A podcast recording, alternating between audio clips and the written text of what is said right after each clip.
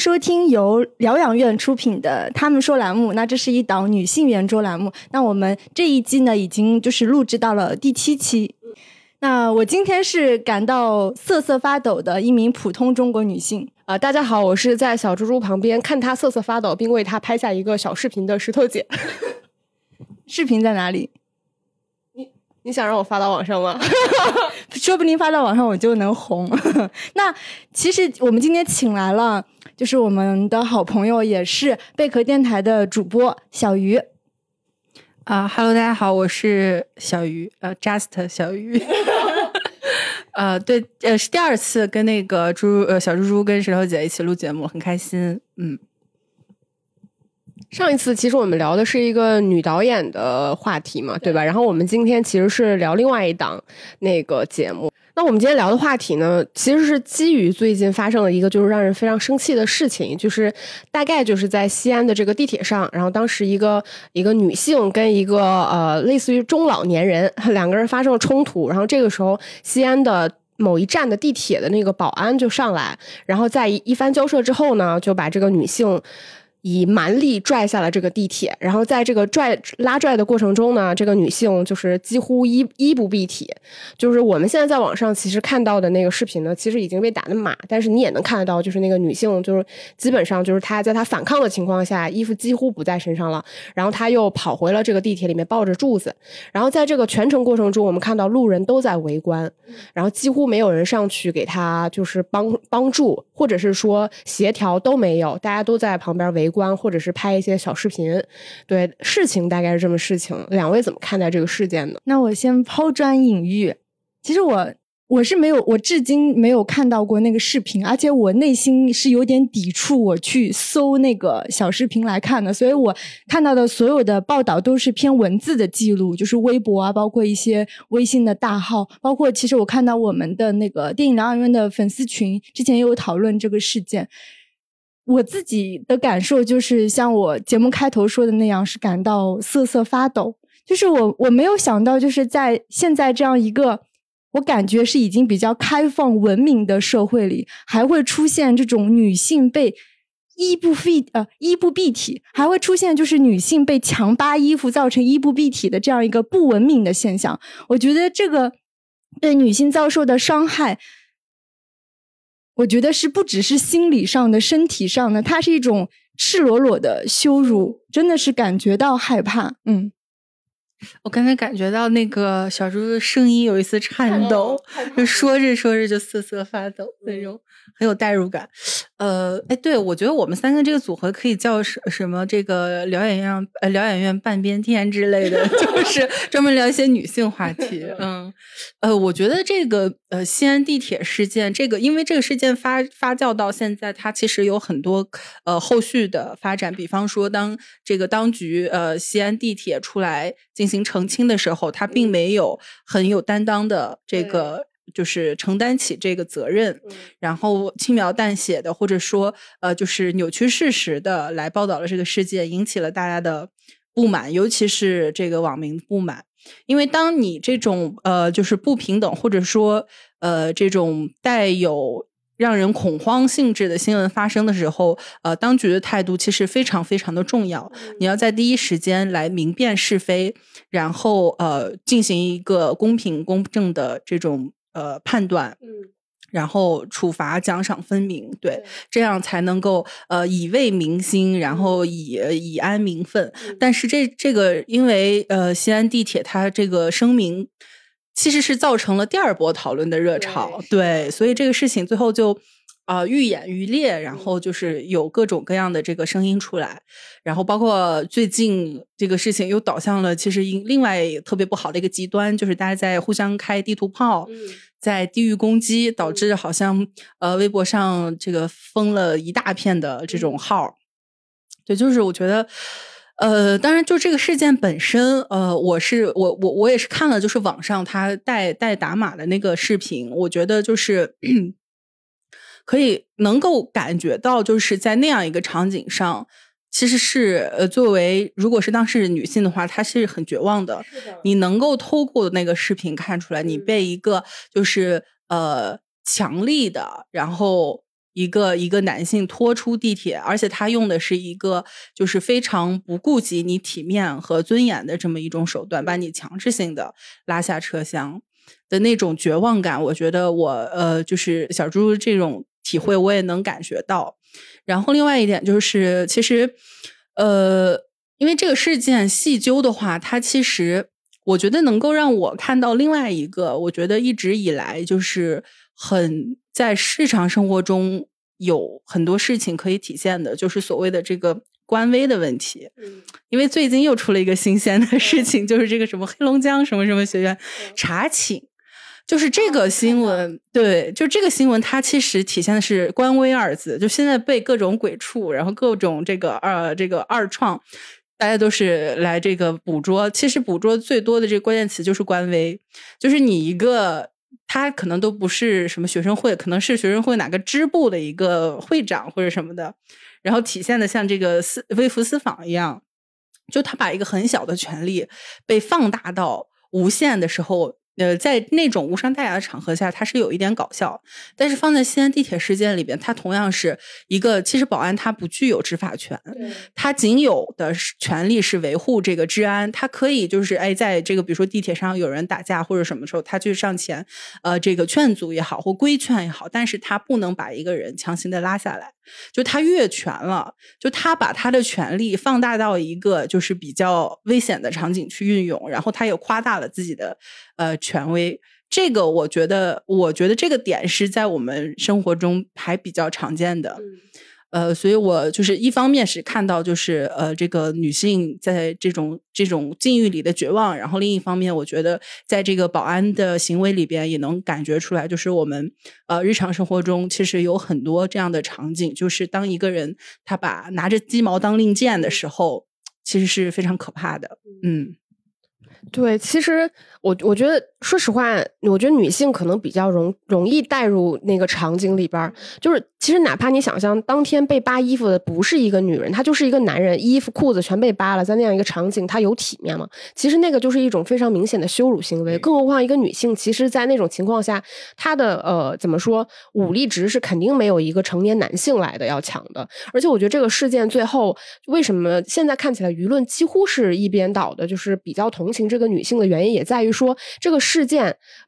大概大概率没有什么反转的空间。是如果像像前面说这个西安地铁，其实他已经发过声明了。如果你们真的有非常强有力的证据，说明这个女性因为她跟 另外一个男人吵架，影响了地铁。因为我们都坐过地铁，你地铁里边别说两个人请假，你十个人吵架也不会影响地铁的正常运行。这个是一个常识性问题，对吧？而且他当时明显是两个人都在地铁上，是停到了某一站，那个保安上来了，对吧？你去劝阻，其实。正常情况，你只是一个劝阻，而且我们在已经看到的视频里面没有看到那个保安对另外一个人有任何身体上的直接的接触和冲突，他只是对这个女人施加了，我觉得施加了暴力，而且就是我，当然这个也不能作为一个什么呃强有力的证据啊。我当时看到有一个信息，就是大概有人剖到了，说其实每一节地铁里面它都是有录有摄像头的，就是它摄像头理论上来说应该是能够拍得到完整的这个片段的，对你为什么不放出来呢？对吧？这个就是你你会觉得这个。最后，我们看到的这个事件本身就足以证明，就是大家就是怎么说啊？我觉得这个事件，嗯，我觉得最后大家看到的就是，无论是官方还是整个社会舆论上，对于这个事件本身，我觉得是的那种轻描淡写的态度，就是他们不认为这个事这个事件本身实质上造成了什么伤害。所以才能如此的，就是我看到那个官微特别生气，就它里边只是说到什么这个女人就把她塑造成类似于一个就是疯子的形象，对吧？避重就轻，说是她干扰了整个地铁运行。就我真的没我谁还没在地铁上见过两个泼妇呢，对吧？你见过了哪个泼妇能有这种能力去阻止地铁正常运行呢，对吧？这个这个我觉得是挺让人生气的，嗯。啊。而且我觉得还有另外一个，就是这个地铁里面其他的那些旁观的人真的非常生气。就是我我我说句心里话，就不是故意要开地狱炮，但是我看到这个新闻的第一瞬间，我就想到这个事件发生在上海，连一个上海老阿姨都能上去阻止。就是你你怎么会那么堆一一堆成年人在地铁上就看着一个姑娘这么被羞辱，而没有人去制止呢？对吧？就这个是真的让人非常气愤的一件事，就是女性处在一个非常弱势的情况下，周围人无所无所哎作为啊，周围的人就是无所作为，这个真的是让人很很气愤的一点。对，就刚刚石头姐说到周边旁边的人，甚至就是还有其他老阿姨评论说这个女的脑子有点问题，因为我看到一些评论这样说，我是觉得就是经常比如说。现在大家生活，比如说压力都比较大，所以大家不免就是说，可能每个人的情绪也会比较大。那他可能他打电话，他可能遭遇了一些，比如说情感的、工作的各种问题，导致那个女生她在打电话的时候声音比较大。我觉得这个就是通过旁人如果是合理的规劝，完全是能避免这个问题的。但大家把她塑造成一个这个女人是一个疯子，然后我就看到前几天看到的一个帖子，就说一个美国的女编剧，她在一次演讲当中说。你在美国如何塑造一个男人是疯子？他必须是要就是暴露他的生殖器，对着一个东西打飞机的时候，我们才定义说这个男人是疯子。但我们怎么定义说这个女人是疯子？她脑子有问题？她只要连续给她男朋友发两三遍同样的信息，我们就可以说这个女的疯了。所以你们发现，就是我们经常会把女性她的一些就是啊情绪的敏感塑造成一种就是她所有行为的不正当性。所以，当这个女人只是非常简单的情绪过激打电话，她她就已经被彻底的定义为这个女的就是脑子有问题。那她所有说的话，她做的行为，包括那个保安把她拖拽下去的时候，她的第一反应说：“我的身份证什么还在车上，所以我要上车拿。”这其实是一个非常合理的要求。但那种情况下，大家就觉得她是疯子，所以我们不要管她说什么。我觉得这这一点也是很可怕。就当一个人一个公民的行为失去了正当性的时候，其实我们是很很无力的。而且就是他跟地铁上这个老人起冲突的，呃，最先是啊，当然他是打电话，然后大声，可能跟这个电话另一头在吵架，然后另外一个老头是骂他女流氓，嗯，呃，这个首先就已经挑起了呃这个冲突的根源，就是他已经是带有一种侮辱性的。我觉得跟刚才小朱说的有道理，就是当一个女性她表现出这种情绪化的时候，哎，周围的人就会觉得她。他是这个有问题的，就包括说骂他啊女流氓也好，它里边暗暗暗藏着一种，哎，就是一个正常的女性她不能够骂街，一个正常的女性她不能够在地铁上就是跟人吵架，或者是哪怕也许她在电话里边言语过激，那么对于这个这个骂他的这个老头来说，他觉得这个女的脑子有点问题，嗯，所以当时。可以想象，就是如果是还原那个场景的话，其实，在那个时候他已经呃处于一种劣态，一种一种劣势，就是哪怕在这个车厢里边有其他人围观的情况下，如果大家没有很强的这种呃就是是非观或者是正义感的话，在一个在这个老头首先用女流氓来骂他之后，可能也丧失了这种就是呃批判感，就感觉已经被他。呃，这种潜意识里边输入了一种这个女的不太正常，他们就默默的接受了这种观念一样。嗯，其实我觉得地铁里面不文明行为几乎是每天都会发生的。这个这个事情本身其实无关男女，就是我们现在也无法判断说这个女人当下是不是真的就是。做出一些非常极端不文明的行为，但是我认为在地铁里面，如果只要他的行为不是违法，而是只是一种不遵守公共道德或者是不文明行为，他是否真的理应就受到这样的羞辱和和制裁？谁来决定他应该受到这样的制裁？对我觉得肯定不应该是一个地铁的保安，对吧？然后我们今天其实聊到这个事情呢，就又有很多其实是。我觉得这个时间点也很微妙，因为最近发生了很多类似这样的事情，比如说吴亦凡这个事情，就是他其实是因为涉嫌，就因为他的事件本身非常复杂嘛，但最终官方给的结论是他其实因为涉嫌强奸是被批捕了的。然后包括就是呃芒果台的主持人钱枫啊，然后也也是就是被一个女性在微博上去曝光说几年两年前被强奸过，但这事情本身现在并没有一个定论。然后还有前一段时间闹得也很沸沸扬扬，就是阿里的一个女员工，然后去在在公司上诉，包括在那个微博也去公布说，他在出差的过程中被他的上司数度的其实是猥亵，但这个事件最后还没有一个定论，因为网上各种言论都有嘛，还有什么反转啊之类的。然后包括其实我又看到了两条新闻。不知道两位有没有知道，就是非常耸人听闻。就是有其中一个事情是在北京，就是一个女生呢，就是年轻漂亮，然后身材也很好，然后她就穿了一件黑色的吊带裙，然后跟她的朋友一起到了北京一家五星级酒店去。然后她那个裙子呢，正面看是非常正常，但是背后其实是一个大露背的裙子。然后她走到酒店里面，然后就被两个男人搭讪，就是就以为她是性工作者。就大概就去骚扰她，然后这个女生，因为她并不是一个人，然后她的朋友当下就跟这个酒店的经理打电话去投诉这两个客人，就说在酒店里面遭受了这个羞辱，然后结果这个他们在跟这个经理交涉的过程中，经理非常的不屑一顾，然后还甚至在聊的过程中还笑了，就是一副不屑一顾，还然后还跟这个他的朋友说说，哎，我们这里保我们这里安保非常好的，对，就是发生了这样的一个事情，然后还有另外一个事情是更加耸耸人听闻了。就是前几天在广州顺德，就是一个女人啊，她穿的非常正常，青天白日，一条正常的裙子，没有任何暴露，走在马路上，突然被一个男人扑倒，就试图在马路上强奸她。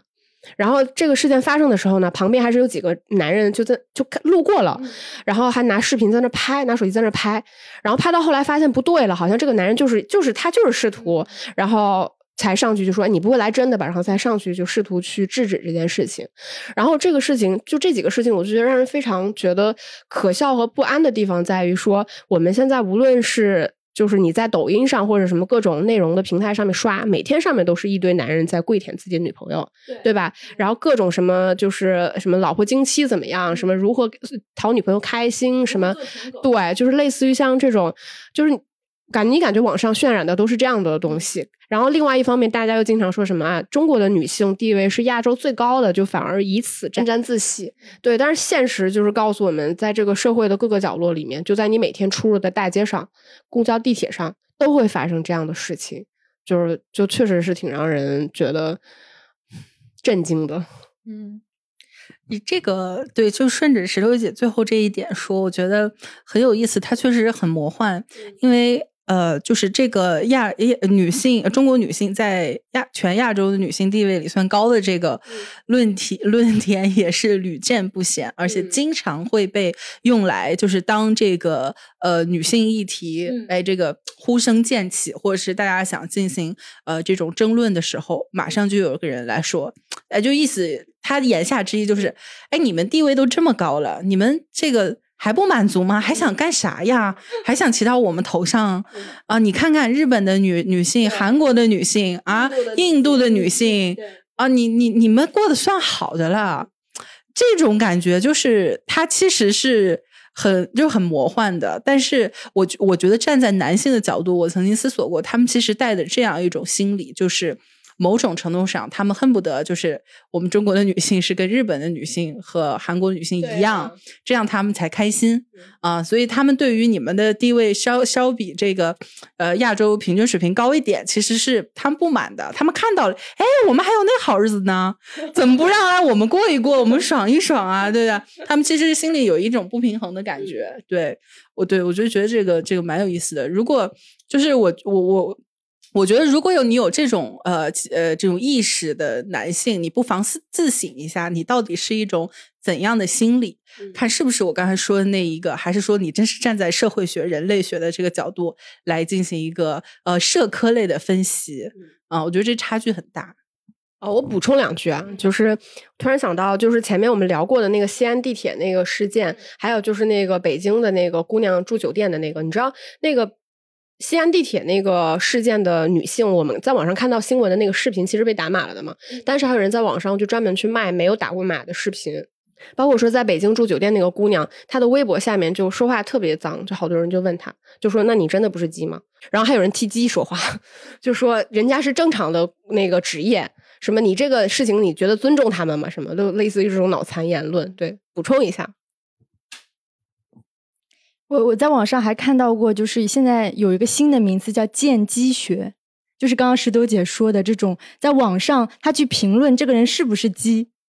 这个学问就叫“见鸡学”。我觉得简直就是骇人听闻，这种对女人不尊重的言辞就是层出不穷。然后说到就是西安这个事件。我今天早晨有在想说，如果同样这个事件发生在法国，因为我之前在巴黎生活过，我我回想过，就是我在巴黎的时候，其实巴黎的治安非常乱，地铁里尤其乱，你知道，就有很多那种黑人和阿拉伯人，他会明目张胆的抢你的包，或者就是试图袭击你这种。所以说，就是类似于很多人就说，啊，你在中国已经很安全了，就是全全世界的治安都没有中国。这一点我是承认的。就是说，同样的事件，它在法国、在德国、在美国这些所谓我们觉得欧美的发达国家，其实非常可能也会发生。但是有一个非常大的区别是旁观者的态度。就是在法国，我有见过类似的事情，就是有人上来欺负一个亚裔的女生，但是立马周围的这些就是法国本地人吧，就是女的阿姨也好，或者是那些大哥也好，冲上去马上就会阻止这个欺负亚裔的这些他们自己的法国白人男性。我觉得这种旁观者的态度是。在欧洲，我觉得这算是一个非常正常的，他们甚至不觉得这是见义勇为，他们觉得这是一个正常的公民的行为。而在我们中国，却变成了大家就是第一反应，我先掏出手机拍个小抖音，发个朋友圈分享一下。大家对这种公共世界的冷漠，我觉得是更让我瑟瑟发抖的。比起说那个施暴的，呃，那个大爷也好，施暴的那个保安也好，我觉得最寒心的就是这些旁观者，就是你能说。这样，从这种层面来说，中国真的那么文明吗？它真的有这么就是大家有这么安全吗？女性的地位有这么高吗？我觉得，就冲这些，我觉得这只这个地铁上的，比如说当时这节车厢有五十个人好了，这五十个人就可以作为一个典型的代表来告诉我们刚刚我问的所有问题的反面答案。我觉得这个毫无疑问就是一个呃文明程度的关系。对，就说到。呃，就就是延展一下我前面提出的一个一一个话题，就是说所谓的这个官威，或者说他权力越界，这个其实呃这种这种事情发生在任何一个人身上，都会让人感觉到很绝望，这是一点。然后另外一点就是这个事情往往发生在就是是这个呃两者之间有不不公平，等级不对等。以及有歧视成分在，非常严重的歧视成分。因为如果呃，假设这个保安也好，或者说哎，任何一个他这个查寝的这个学学学学叫什么学姐也好，他在面对一个如果地位比自己高，或者他心在心里默认这个人呃，他比我更加有权利，然后更加优秀的情况下，他不会这样施展自己的官威。只有他在对于哎我下面的人，就是我看不起的，或者是。我歧视的人，哪怕这个歧视是他潜意识里的，他心这个，他平常可能不会这样对待女性，但是他心里有那么一个开关儿，就当当他这个情绪特别激愤的时候，这个开关就被打开了，他就是做出了这种暴行，然后这个。其实，呃，西安地铁事件，它这个不算是就是危害特别严重的，没有闹出人命这种。但是在这个事件中，我觉得同样的，呃，一个因素，它如果被放大的话，它还会让我想到，比方说这个，呃，美国警察，呃，这个压压死黑人这个 Frank 这个事情，它其实也是，就是。当然，这个警察他有维护治安的这个权利，但是在那个视频中，他嗯把这个黑人虐待致死，他很明显是越界了。他把自己的权利放大到无限，他在那一刻扮演了一个上帝的角色。他觉得我是上帝，我有这个制裁你，甚至剥夺你生命的这个权利。他已经严重的越界了，所以就是那个酿成了一个惨剧，然后当时引起的。呃，不光是是那个美国社会者，全球都会都会为之震动。然后，另外还有一个就是更更早几年的，是一个在呃在飞机上，呃一个亚裔的医生被两个机场的保安强行的从这个机舱里拖出去，不知道你们有没有印象？这个新闻，他是。呃，好像是这个票售多了，售多了，然后他那个是上去之后没有座位，但是他自己其实买票了，然后当时就在这个机舱里边争论起来，然后两个白人保安就把那个亚裔的医生就拖出去，从机舱里拖出去，然后呃脸上也受了伤，因为他疯狂的反抗，然后周围的很多人也为他叫不去叫叫冤。其实这些事情，我觉得有一个共同点，就是这些小有权利的人，他。呃，在那一刻他越权了，他扮演了一个上帝的角色，或者说，呃，这个保安变成了警察，警察变成了上帝，然后他用这个自己被自己夸大的这个权利去欺压一个他其实看不起的人。呃，这个美国警察对黑人也是，呃，这个机场保安对亚裔也是，然后这个保安对这个女性也是，就他其实都带有一个这种等级上，就是他这个施暴者这个心理等级上的一个呃不公平，就是我比你高级，我有权制裁你啊，所以才会造成这种权力的越级。我觉得他是一个。呃，为什么说人性很危险？我觉得就是有这种这种，它能够代表一个阴暗面吧。因为在这种情况下，不光是女性，她其实啊，她能够体现出来这种种族上的歧视，然后性别上的歧视，甚至这种你呃，如果你有细心的话，它会发生在任何一个场景，呃，你就会发现莫名有一些人，他他在就是他他对自己的这个职权，他。没有一个很明确的概念，或者说他没有这种呃束缚的情况下，他会突然变得很疯狂。嗯，所以对，就是说到啊，还有刚才这个小猪提到的这个平常就是呃这周围的人的反应。你看，像那个美美国黑人事件，就是呃大家之后其实呃这个华全球哗然之后，然后他们本地有各种的运动，然后他们成立了这个呃。我忘了他原名叫什么了，但好像他名字叫 Frank 还是什么的，就是成立了这个呃一个组织，然后在网上也呼吁，就是引起了很大很大的声浪，就去去谴责这个不公平的这个行为。然后当时那个亚裔医生的那个事件也是，其实他在被拖下飞机的时候，所有飞机上的乘客都已经在为他，就是呃在在甚至在阻挡那两个保安对他施暴。然后甚至有女性乘客就是非常绝望，在那个很刺激的那个情况情况下，绝望的就哭出来说：“你们不能这么做啊！你你们不能这样去殴打他。”对，其实就是我觉得这个跟呃，你可以跟每个人心中的正义感和这呃这个你有没有，第一是你有没有分辨是非的能力，这是第一。就在那一刻，你要知道这个人是被呃被凌辱被。不公平对待的，首先你要区别出这一点。第二点就是你有没有勇气去制止。我觉得，呃，先不谈这个第一点，我们是不是哎，这个文明程度真的差那么多？我们真的就是就是在那一刻，大家就是啊，脑子没有那么是非明辨。我觉得也不至于。我觉得可能重在缺的是第二个，就是你有没有勇气站出来，去呃，去就是用自己的力量。啊，去去对抗那个那个那个施暴的那个人，我觉得是在某种程度上来说是很需要勇气的。对我觉得我们的这个，因为可能大家或者说一部分人吧，他从小都被教育的就是呃远离是非，然后不要引起麻烦什么的，就是大家能够多一事不如少一事。我们日常生活中有很多这样的俗语。对，我不知道是不是因为这个这个原因，就是我们的这种呃所谓的。呃，见义勇为，他其实被拿出来做表彰啊。其实这这个之前之前罗翔老师很红的时候，他就说，他说不能用法律去约束一个人，就是这个人遵纪守法，不是说他是呃，就是说是他的优点，就遵纪守法是最基本的啊。对，就是说，就是对对对，我就这么想。对，其实小鱼说的话就让我想到，我觉得像我在网上看到有一些人的言论。就是西安这个事件，包括他前面提到的这个亚裔被带下飞机这个事件，其实这个事件本身是一个非理性事件，就是他不能用一个合理化的，就是当下的那个执法者或者施暴方跟受害方本身处在一种不理性的状况下，但是其他旁观的人在后面会，就是我在网上看到后面的有人有人就会说，那为什么当时大家不能？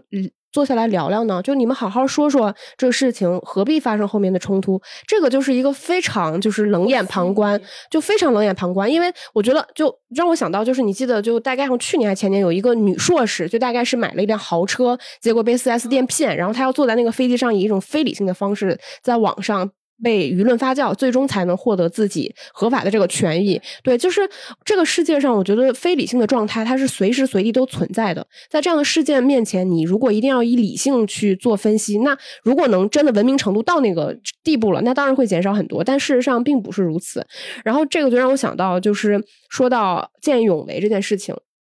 其实我觉得，就这我我不能这么说。其实我觉得这就来自于底层人民不团结。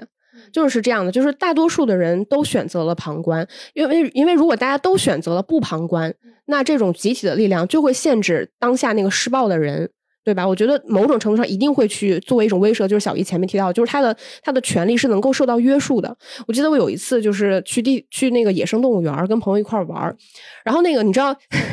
对现身说法，就是有一次就是就是你知道那个野生动物园里边，它所有关于猴子的那一区，它都会挂一个牌子，告诉你不要去投喂这些猴子，因为人类的投喂，一个是你的食物有可能不被它消化，会导致它噎死；再有一个就是你去投喂这个猴子的时候，它会产生一种条件反射，就会来。向你表演一些就是讨你喜欢的东西来获取食物，这个对于猴子的这个天性都是不好的东西，所以所有的那个都会贴这个。然后结果我跟我朋友逛到一一区的时候呢，我就看到特别多的人。然后我们走近了呢，就是呃一一家大概四口不是五口，可能就是爸爸呃爷爷奶奶，不是应该是呃姥姥姥爷带着他的女儿跟他们的孙女儿，然后那个姥爷呢就在投喂那个猴子，然后来逗他的孙女儿笑，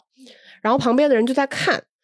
然后我当时就就气就上来了，然后我就跟他说：“我说我说我说那个这写着呢，不能投喂这个野生动物。”然后那个那个大哥可能当下呢，他懵了一下，他没有意识到我的身份是什么，他可能以为我是工作人员，然后他就停了，停止了之后呢，然后他反应过来了，他说：“你谁啊？”我说：“我说我说我就是游客。”他说：“游客你管这么多？他关你什么事儿？”然后就而且最重要是他还推推搡搡，就是他会故意撞你。然后以此来表达他的不满。然后这个时候呢，就我就就是因为他那个妈妈抱着那个孩子，手里面还拿着一些那种看上去像要喂喂猴子东西。然后我就多看了两眼，我我确实是多看了两眼。然后他妈妈一下子可能那种保护孩子的那种就是那种天性就起来了，然后就对我破口大骂，就说你看什么看？我们是不是没扔了？什么什么乱七八糟？就是那种就觉得我的眼神大概就是呃有冒犯某有冒犯到他的女儿，对，然后就是发生了这样的冲突。说实话，就是那个当下肯定是没有人帮你的。我就说吧，这只是一个很小的事件，是没大多数的人绝对是围观的。就我跟我的朋友在一块儿，我朋友会拉我一把或者保护我一下而已。然后，所以你你比如说你本来就是出来玩儿，然后你碰到这样的事情以后呢，你的心情一定会受到影响。甚至说实话，你在逛的时候，你还会产生一种不安全感。我甚至担心再次碰到 这种不文明的事情。就是我也会陷入一种道德困境，我我那我到底是继续管呢，还是不管呢？对吧？然后甚至我们在逛的过程中，都有一点点内心在恐惧再次碰到这家人。就是你你你不会说当下大家会再发生冲突，而是说这种东西它会影响你的心情。就那天我的心情一定是被破坏了的，可能那家人的心情也被破坏了。就是就所以，我我我觉得就是就只是这个小小的事情吧。嗯，就石头姐说的这个事件，让我也挺有感触的。我觉得就是因为。就比如说，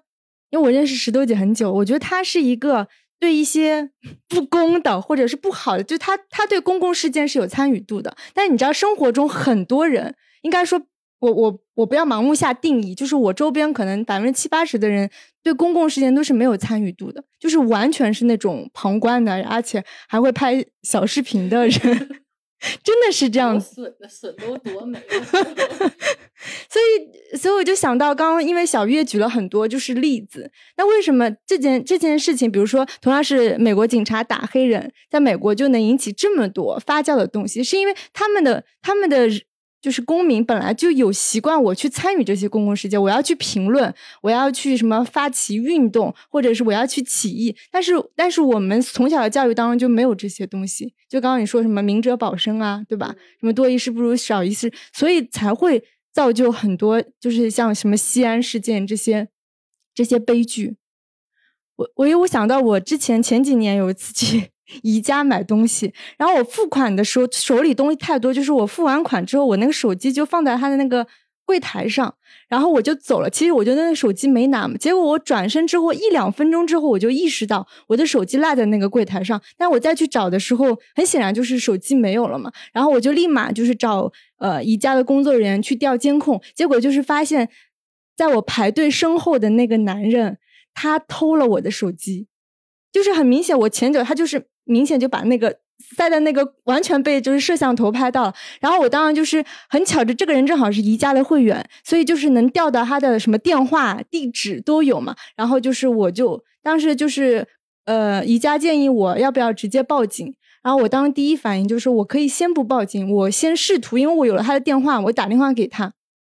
然后那个人就接了，然后我就说，我看到你拿了手机，而且那个摄像头已经拍到你，先把你的手机还给我。他说可以，但是我要给他一些辛苦费。那不就是在勒索我嘛？结果就是因为这个事件整个发生的非常快，其实那个人还在宜家里面，结果就是。那因为我就说，那如果你这样不配合的话，我只能报警。他一听到报警就怂了，他立马就说：“那我们就是约在一家，比如什么哪个柜台门口就是见，我们就当面，你把手机交给我。”结果就是他把手机，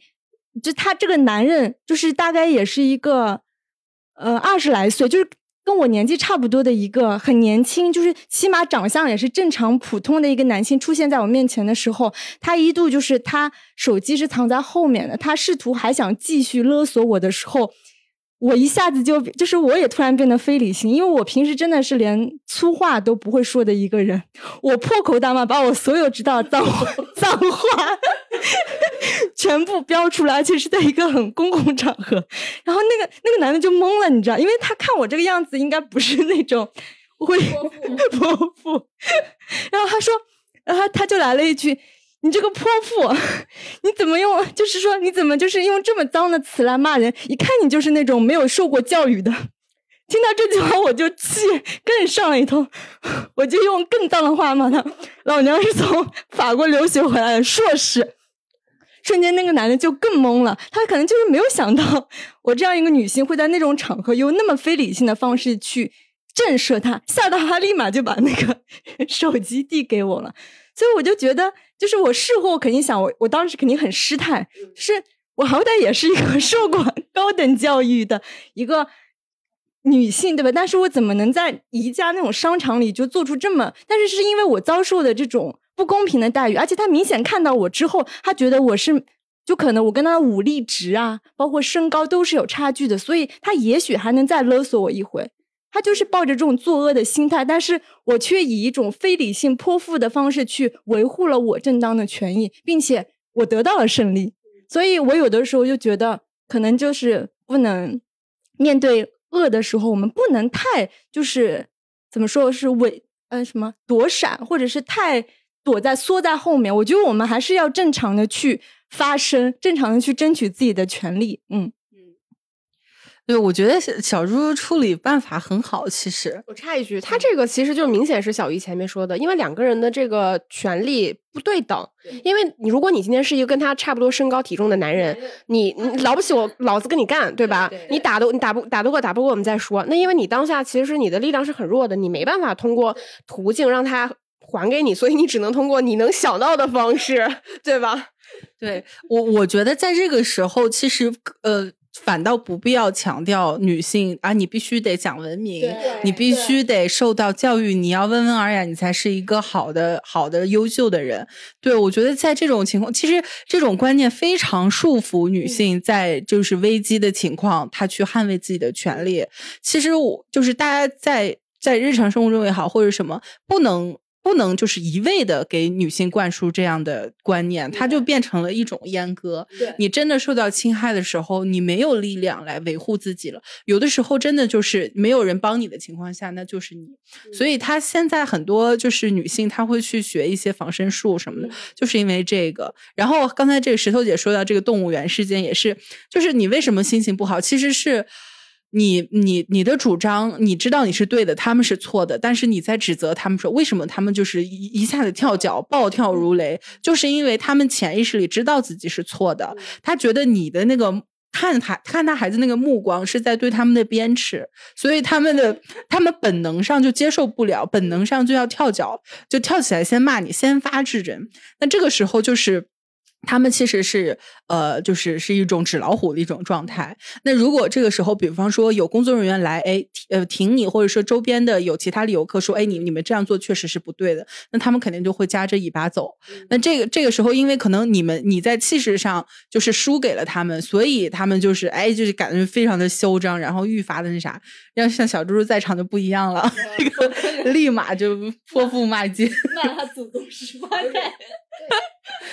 因为这个事情很尴尬的，就是它真的有一个边界的问题。我如果就我本身是抱着一个善意来来说制止这个事情，但如果我当时也以歇斯底里的方式来获得。争争吵上的胜利。说实话，就是你你最开始的那个出发点已经站不住脚了。就是我就是我我其所以，我我我肯定是不建议大家跟对方产生冲突。所以就是建议大家只是做到一个文明制止，最终结果如何，我觉得并不重要。就是你已经迈出了很重要的一步，嗯。然后就是再回到这几个事件，说实话，我有的时候就是我觉得大大多数人可能都会有跟我类似的这种心态吧。就是我们看到很多各种各样的新闻，其实你真的未必所有的新闻都会那么那么的有体感和就是那种心理的同理心，就可能没有。说实话，但是我为什么这次看到这几个事件之后就会特别的愤怒？我觉得就是往往虚了说，其实这个本质上就指代我们女性，你对于你自己身体是没有任何控制权的，女性的身体就是被剥夺的。我我女性有穿衣自由吗？就我们每天都在说女性你是自由的，你是独立的，我穿的暴露了，你说我，我穿的保守了，在大马路上还能试图被人家强奸，对吧？我但凡是失控了，你们就说我是泼妇。我觉得这个事件最让人生气的地方，其实它本质上就是一种身体羞辱。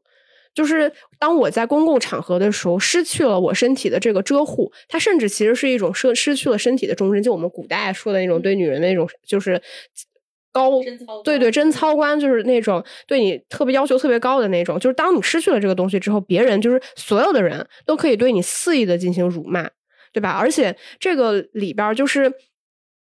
当你遭遇了不幸的时候，就是我因为这个事件，可能就是这个可能跟这个事件没有那么大关联性。就是当你是遇遭遇了不幸，比如说我今天被人家强暴了，或者是我遭遇了什么不幸的事件，比如说西安地铁这个女性，就你能看到别人的态度都是，那你是不是没有尽力反抗呢？你是不是没有保护好你自己呢？你是不是不应该晚上出门呢？你是不是不应该穿的这么暴露？对，就是一种荡妇言论，就是一种受害者有有罪有罪论。我觉得这个就是其实是一种特别。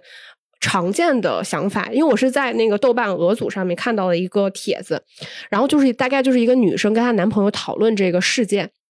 然后呢，她男朋友其实是一个很正常。她说她男朋友平常绝对不是一个非常直男的人，或者是特别就男权的人。她说绝对不是这种人。他们只是很正常讨论这个事情。然后女生呢略微有点激动，她就跟她男朋友聊了，说啊，大概发生了这么一个事情。然后她男朋友第一反应就是，那是不是这个女生她干了什么特别出格的事儿啊？不然这个地保安为啥就拉她不拉别人呢？对吧？然后，然后这个女生又说了一下，说那个什么，那个保安把她衣服都拉到什么什么程度了，说就是特别就当众羞辱她什么的。然后这个男生就说：“那关你什么事儿啊？对吧？你这神经病！就说如果他没有干这事儿，别人是不可能就是怎么怎么样他的。就是我觉得这个就代表了一种大多数人的漠不关心。我觉得男性在这种事件里边，他们的同理心或者同感体感，我觉得会特别的弱。嗯，对，石头姐刚才前面说的就是，呃，一。往往我们社会出现这种呃这种案件，包括前段时间阿里的那个事件之后，其实你会发现有一有一有一个舆论势力，他在不断的要求，除非你给我制造出一个完美的受害者，那么我不吃这一套。啊，他其实表达出来是这样一个观点，甚至他后面所谓的这个，哎，反转要来了，反转要来了，就恨不得网民就是全民狂欢，说我们要看这个反转。但其实到最后没有所谓的反转，他就是被前后两个男性这个呃猥亵，只不过就是他中间呃各方披露出来的一些细节，说这个呃女女的其实跟他的上司他们保持着这个地下情的关系，或者是这个女的她有主动去勾引他那个什么客户之类的，就是。这一些披露出来的细节，让大家觉得，哎，这个女的有问题，哎，是她主动的，然后她活该，然后她现在又又在这边卖惨，然后博取我们的同情，我们一定要一个反转啊，我们一定要这个揭露这个荡妇的真面目。对，其实就是大家是抱着这样一种心态，但其实我觉得就是这个，呃，没，当然没有完美的受害者，嗯。就没有完美的人，嗯，没有一没没有就是你们要求的那样，就是哎，他什什什么什么都没有做，他就站在那儿，然后就前后被两个这个男的非礼，就是我觉得。就还有刚才石头姐说到的，就是这种呃男性的同理心为什么这么差？其实，在这个所谓的完美受害者这一点上，也是为什么他们就同理心如此的差，没有看到就是这个女性在这个事件中受到了这种屈辱，而仅仅就是吹毛求疵，一定要挑她的不好。我觉得是对于大部分正常的男性来说，而那些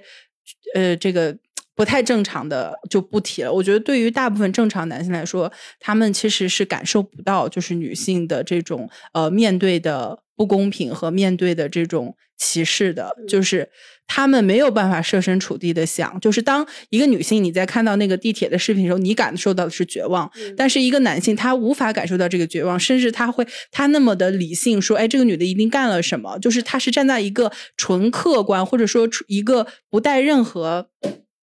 不带任何就是这种先制条件的情况下，他去探讨。比方说那个里边，哎，就如果假如说这保安是拉的一个男的，那么大家可能会想，这个呃，他这个双方到底发生什么冲突了？但如果但他那个是就拉的是一个女性，是一个更加这个力量上不匹配他，而且他穿的是一个连衣裙，你在拉扯他的情况下，他他就是会呈现一个衣服衣不蔽体的一个现象。就这些先制条件，你没有。被考虑进去，你也没有考虑到，就是哎，一个一个女生，她裙子全部被掀起来，对于她的那种伤害，她的无助感，就我觉得大部分男生是感受不到的。对我，我想就补充一点，我觉得就是男女在受害者这个方面，尤其是性侵害方面，女性弱势的地方在于什么？就是小鱼说到的完美的受害者，就是因为女性总在总要在这样的环境里面去自证清白。就我需要证明我自己是清白，但事实上他是个受害者，他的清白应该是由司法流程来去证明，而不是我作为一个受害者，我需要自证清清白，这个就会让人陷入一种非常无力的状况。这个女人先要证明她是一个，就小鱼说的，我没有任何问题，我平白无故，我没有，我无论是在身体上、行为上、做做派上没有任何毛病的情况下。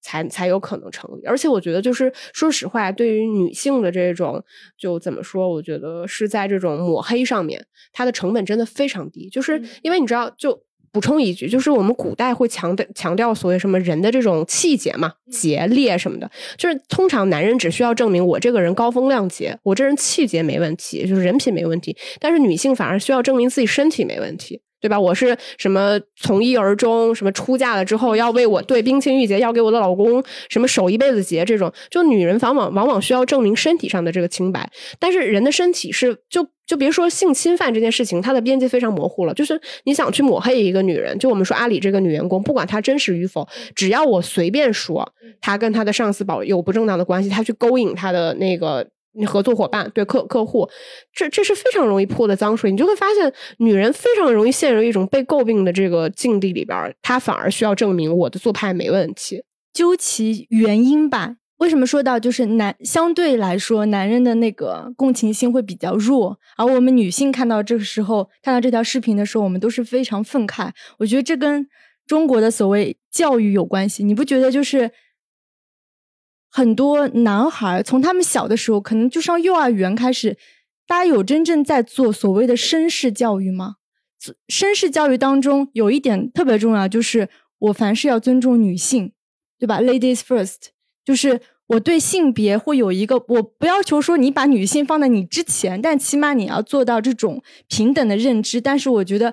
非常可悲的就是中国的教育当中完全是没有这个绅士教育，相反，我觉得我们的淑女教育做的特别好。你不觉得从小就是父母会教育你说啊，你的裙子要穿好，你不能把你的裙子撩出来，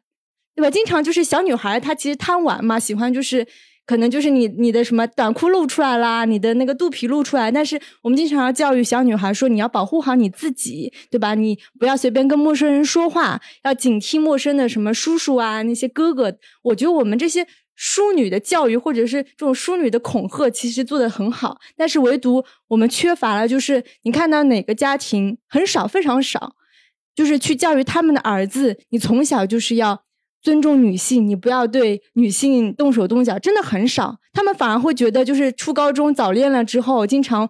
发生了一些事情之后，就是有儿子的那方父母，他们就会觉得相对的心安理得和坦然，因为他们觉得他们的儿子没有受到伤害。所以，这种男男人的共情心弱，我觉得真的是体现在整个民族的骨子里的，因为我们就是没有做到这些适当的教育。文明的教育吧。说一点，其实小猪猪说的最后说的这种，就比如说早恋发生的一些类似于这样的事件，其实本质上它就是一种女性身体被剥夺。就为什么他他会觉得他没有吃亏，是因为那个小女孩她的身体也不是她自己的，对吧？所以我并不觉得我真的事实上侵犯了这个人的什么权益，反而我从他那儿得到了什么东西。对吧？所以你那你失去了，你应该感到羞耻，而不是我们，就这种心安理得的事情。其实就像说到那个绅士风度这个事情，其实我觉得本质上它是承认男女的力量在先天上的差异，就你们在生理结构上的差异，我尊重你的力量和你的你的弱势的情况。的情况下，我适当的做出一定程度的尊重和让步，我觉得是基于这个前提存在的，而不是真的去强调说什么女性要拥有更高的权益。我觉得不是这样的，这个是先天存在的。就如果男性没有办法做到说我先去尊重我们身体力量上的差别，反而去利用这个优势去伤害女性的话，那就别谈什么文明社会，对吧？嗯。呃，而且刚才就是二位说的这个绅士的教育，它其实我觉得还远没有到这一步。它其实是 远没有到这一步。对，它其实是另外一个极端。就是为什么就是呃，男生很多男生他依然抱有的这种对于女性的这种不公平的审视，它其实是一种价值观的遗传。对，就是父辈是这样的，祖辈就是这样的，然后自始至终没有改变。这个就是因为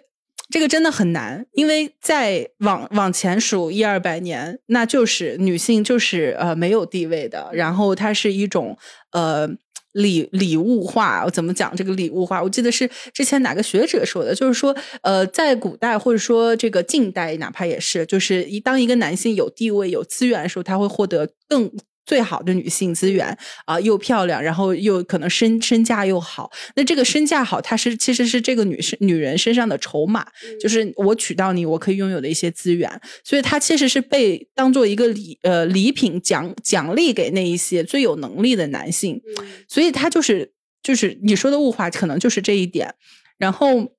我。就是说到这个价值观的遗传，我觉得也蛮可怕的。好像就是前两天，是我呃微博有关注一个呃网红，一个女网红，她叫小奶球。然后她去这个一个边远地方，我我具体不知道是新疆还是内蒙，反正就是是吉隆这个地方。呃，具体是哪个省呃哪个省我不知道。然后她就当呃直播当地的一个景色，就好草原之类的。然后就有一些可能是农村的小孩儿。五六岁男孩，然后就上来摸他，摸他的腿，摸他的屁股，然后还把这个自小男孩把自己裤子脱了，然后指着自己的生殖器说：“阿姨，你知道这是什么吗？”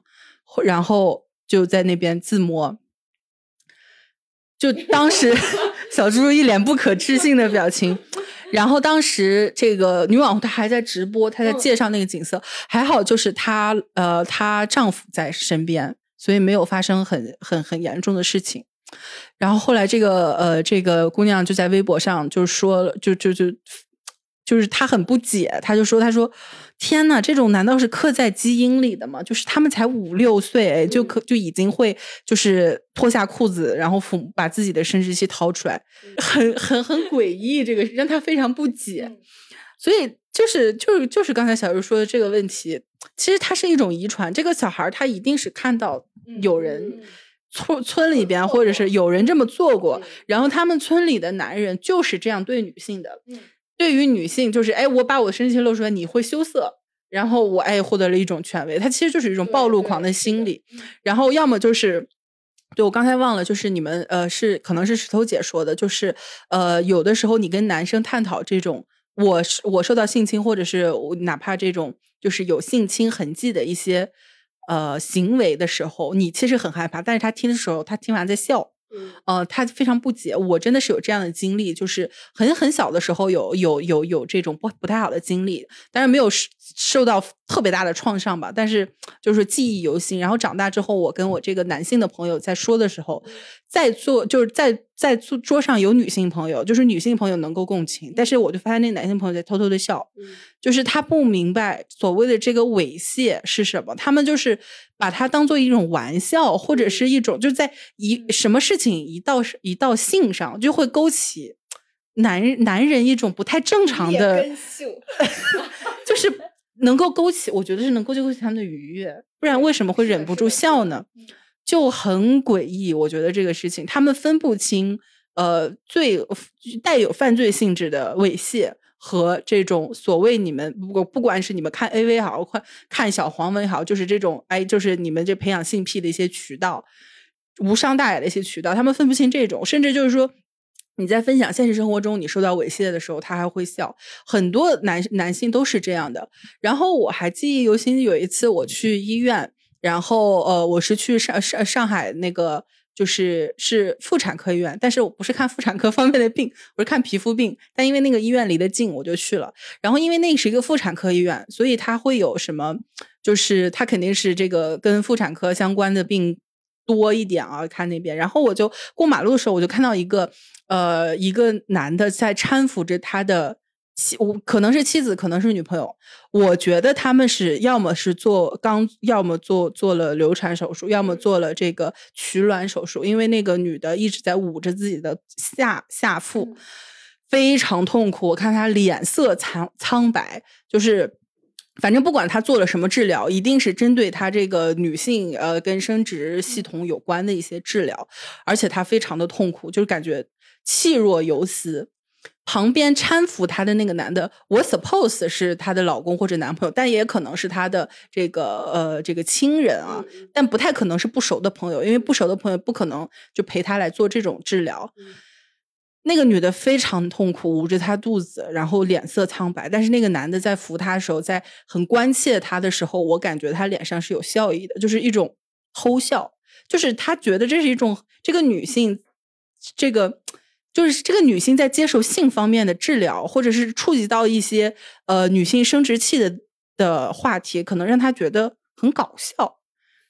我我我我我我甚至觉得，就他在脸上那个隐隐那个笑意，让我就是想到了很多。就是你在跟男性形容这种这种不公平的时候，他会浮现出来一种笑意。就是我我不懂，我真的不懂。哎，有没有男人给我来解释一下？就这种心理，你们到底是一种什么心理？哪怕是你的朋友受到了猥亵，哪怕是你的亲人在在遭受痛苦的时候，你依然能跟就是一旦跟性挂钩，你就立马愉悦。这这个是这个是什么机制？就是我很想懂，就是我我我真的不知道，因为就是我前面说的那个呃男性朋友，他还是我我我认为他相对来说比较正常，但是我没想到他是如此的没有同理心，呃，因为其实我小时候遇到那个事件，他没有造成多大影响，他只是就是就是一个暴露狂。但是你要知道，你在小的时候你受到冲击是很大的，还好就是说这个伤痕被治愈了。但是我在讲述这个的时候，我是作为一个受害者讲述的。那么他为什么觉得搞笑呢？他可能觉得，哎，就是暴露狂这个事情，我一想那个画面，他是不是带入了自己是暴露狂的？就是他，因为他还知道我们在座的都有很多女性，她在拼命忍住自己的那个笑意啊，但是还是就被我捕捉到了。所以就是我觉得。哎，真的很很很可怕。就是这男性，我真的很想就是了解一下这种心理到底是什么。就你你你想象一下啊，如果你的朋友在跟你讲述这种情况下，你你心里能就是能够带带入就是那个受害者的角色吗？我觉得这个很重要。嗯。我我觉得会不会有一个原因，是因为男性就是男女生理差差异最大的差别，其实是一个子宫的差异嘛，对吧？我觉得首先就是男性无法想象女性被侵害之后的那种体验感，他是无法有代入感的，他只能代入。施暴方，对他只能带入施暴方的那个。然后小鱼提到这个，就是男人态度的轻蔑。就是我，我想我有另外一个例子，就是可能跟这个有点不太搭嘎，但是我当时也感受到了男性的轻蔑。就是有一次我坐顺风车，然后就跟那个顺风车司机就聊，因为我们我坐过很多次他的车，所以我们还比较熟。然后就在聊到一个事情，就是他是怎么看待女同性恋的。然后他觉得女同性恋，想想那个场面还有点香艳，就是他不觉得是两个女人真心相爱。发生性关系是跟男女之间的这个相爱发生性关系是平等的。他就说他想象到这个场景，或者说他他说他之前应该有朋友就是拉拉，然后他说他光想到那个场景，他就觉得就是两个女孩在玩啊，就是他的言语是很轻快的，他一定是有某种想象的。对，然后我那一瞬间我就觉得就是受到了一点侮辱。虽然我不是女同性恋，但是我在那一瞬间觉得，凭什么你就认为你的情感理应高于女性跟女性之间的这个情感？就他天然的这么带，然后甚至他想象这个场面的时候还会兴奋。对对 对，就是提到性，对，就是这个，嗯，是也是就是小鱼提到想到的一个事情，嗯，很诡异。说到这个，就是关于 现身说法。真的就是我曾经问过，至少应该有我问过法国人和中国人对于就是女同性恋就是性爱的这个过程他们的看法，结果就发现全世界的男人都是一样的，就是他们就是不免自主的带入一种所谓的男性的凝视，所以他们就觉得那个场面就是香艳，而且是能引起他们兴奋的。所以我我一直觉得男男人就是下半身动物，这句话真的是太对了。就是如果一个女生你现在遇到一个男生，他你在揣度他对你说的话是什么意思，或者他做的行为有没有意思的时候，我都会告诉他，男人就是下半身动物。你先把这句话印在脑子里，然后你再想他对你说这话是什么意思，真的就是这样子。就是还有我举个例子，就是关于说呃小鱼刚刚分享的那个。就为什么男性他没有同理心？但有一有一个例子，我觉得可以分享，就是我我之前不是跟过组拍过东西嘛，也就是我在剧组生活过。我当时其实每因为剧组它是百分之九十都是一个男性工作者的环境嘛，然后我们每天就是相当于是一起吃饭、一起工作，然后经常就是在饭桌上的时候，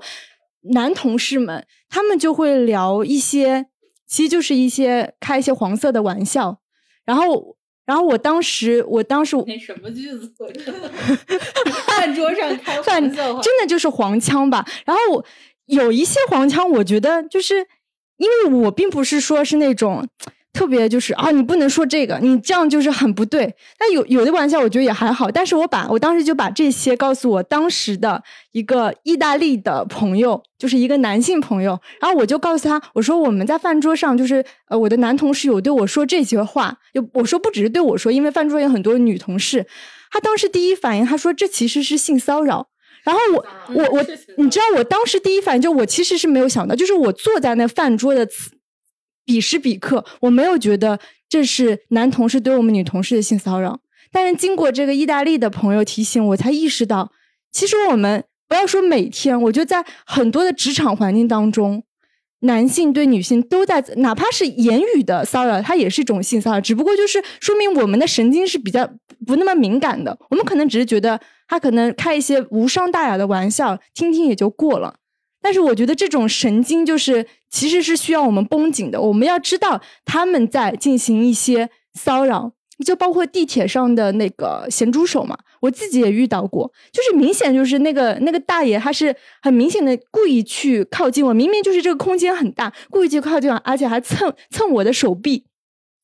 我当时第一反应就是我肯定就是跳开他躲开他，但是我大声呵斥他。你在干嘛？你干嘛摸我？然后所有车厢里的人都看那个大爷，然后我瞬间就觉得他是他，其实相当于在这种情况，他被我羞辱了，他就立马就是下一站马上就下车了，他也就走了。但是我觉得很多女生其实肯定都遭遇过类似于这种咸猪手的状态，她们就可能选择于沉默。我可能我躲他远一点，只要他不再碰我，我就没事了。但默默忍受，默默忍受。但是我觉得我们应该去更多的去去发声。就是我，我觉得这个事情就是 男人永远无法理解，就是自己所谓的这种言语、身体暴露，他对于一个女性的影响和伤害到底有多深？就是他们无法理解这件事情。就是他，我觉得这个就是一个怎么说，先天的这种力量不对等和这个。和这个社会吧，我觉得肯定是跟我们这个社会是有很大关系的造成的。就所以你会对这个事件本身抱以轻蔑的态度，你觉得没有造成什么实质性的伤害，哪怕真的有了实质性的伤害，你还会去质疑这个伤害的合理性，要求受害者去自证清白，所以最后才会造成这样的事情。所以就是说一句可能就是有一点点轻描淡写的话，就虽然说我们。今天来聊这个事情，就是你会很气愤，但是我觉得好在就是现在其实也有这样的舆论环境，我觉得有更多的女性愿意在公众场合，无论她是通过舆论的手段还是法律的手段来维护自己的权益。就我觉得受到伤害的时候，就。我觉得没有一个受害者应该自我谴责，就是说我是不是因为我有什么问题，然后我才会遭受这件事情？不是的，这个世界上有很多伤害，它就是凭空而来的。那女性可能在很多时候更容易遭受到这种身体的伤害的情况下，我觉得勇于说出来，就是什么泼妇，你管我老娘就是泼妇怎么了，对吧？我就是没受过教育怎么了？只要我能维护住我自己合法的权益，我觉得一切的手段就是在合法的情况下，它都是应该可以被利用的。嗯。对，补充一点，就是刚刚呃突然想到的，其实呃为什么男性这么没有同理心，以及为什么呃男性无法理解女性的这种不安全感，其实是一个非常值得被讨论和研究的议题。因为我觉得，个人觉得它恰恰触及到了这个问题最深处，就是我个人觉得是它是一个长期呃。那呃，这个女性地位卑微以及就是地位不平等造成的，就是怎么说呢？我记得之前我们在一次节目里边就是有提到，其实就是之前那个呃。哪个就是聊，就是上次我们直播的时候，那个什么女性观众话题那个那一期，然后有一个男主播他提出了自己的疑问，就是说为什么在电影里边，就是呃所谓的物化女性或者是什么的女性观众如此的敏感，反倒是丑化男性，他们男性观众不觉得有什么，是不是女性过于敏感了吗？他提他提出一个，而且我觉得呃男主播挺憨的，他应该真的是不明白，他应该他真的是疑。惑，但但我我觉得这个我我对这个问题是有答案，而且非常明确的，就是因为女性她是长期处于一个呃，就是她自认为不安全就没有安全感一个地位，所以才会觉得很敏感。对，就像是最举最最简单的例子，《疯狂动物城》大家都看过吧？里边有。Predator 跟素食这个食食素的动物，食素的动物就是非常的敏感，他们对于接触那一些豹子啊、老虎、狮子，就哪怕它露出獠牙，都让都会让这个食草动物非常的不安。它是刻在本能里的，就是你说的这个本能，这个刻在 DNA 里，它其实是一个长期呃社会影响造成的一个结果。所以说，如果类比的话，在这个社会里，女性就是食草动物。男性就是 predator，他就是长期进行一个剥夺，或者说，呃，他力量从身体力量到权力都比你大，所以就像这个食肉动物一样，他他他力他那个力量是碾压你的，所以你没有反抗的余地，你面对他只能是啊瑟瑟发抖。所以就是为什么女性变敏感，就是因为她是受害者，所以才敏感。这个对于。这个一直处于这个呃上风的男性，他没有体会过，他是不能理解的。但是我觉得你可以尝试去共情，因为改变这个事情很难。改变这种不平等很难，但是有一个前提，改变的前提是你每一个人能够意识到这种不平等，才能够有改变。不能说，哎，我们现在一说不平等，就说啊，你们比那个日本女人、韩国女人过得好多啦，你们什么的，就他是否认这种不平等，那那这就没办法聊了。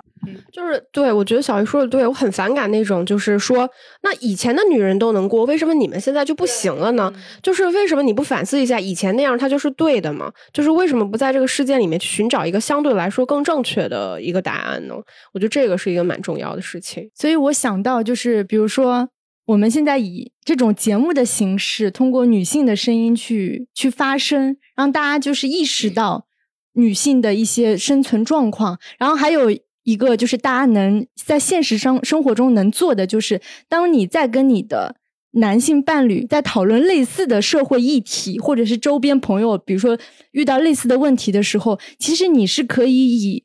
就是晓之以理、动之以情，或者是教育半强制教育的方式来告诉这些你的男伴侣为什么是错的。我觉得是可以进行这样一个教育的，因为我们也不能简单粗暴说为什么这些男人就就不共情，我们不能因为他不共情，我就不跟他沟通，不跟他不跟他教育。对吧？其实我们现在能做的一个，除了女性发声以外，我觉得是要教育男性的。嗯嗯，对。补充一点，对对，就是呃，猪猪姐呃，不是小猪猪说的，就是。沟通方式很重要，因为有的时候，呃，经常看见那个豆瓣也好，或者网上也好，就是女呃女孩晒跟自己男朋友吵架吵到分手的这种截图，就是你会发现他沟通方式就不太对，就两个人都在，呃，都是一种我在攻击我敌人的，我在跟你吵架的时候，OK，咱俩以前是男女朋友，但在这吵架这一刻，你就是我的敌人，这个这个很可怕，就是。你代表了所有对我不公的男性，你是你变成了一个象征性，我要打败你来打来来就是打败这种男权社会，这个这个也也是有一点偏激。我觉得首先，如果他是一个哎可以听进去话的人，你要先。其实都是一个换位思考过程。你要让他尝试，就是对你换位思考，同时你也要感受到他为什么不足，他为什么意识不到，他为什么没有共情感？哎，是不是我们刚才说的，他长期以来就是从来没有受过威胁，他当然不会有有有这个这个不安全感。所以你在理解到他的立场上。的时候，哎，这个相互影响，让他感受到你的立场，这个才会有一个推进的局面嘛。嗯，所以就是可以拿小鱼刚刚的例子，就是如果他再问我的时候，我就说你想象一下《疯狂动物城》里那个豹子和那个小老鼠的地位，你再想象一下我们俩之间的这种境况，我觉得他应该就能理解。那今天非常感谢，就是小鱼再来我们节目做客。希望就是之后我们可以聊更多的这种，在他们说这个专辑里面去聊更多的一些啊社会议题，关于女性的视角来给大家听。那我们就下期再见了，拜拜，拜拜，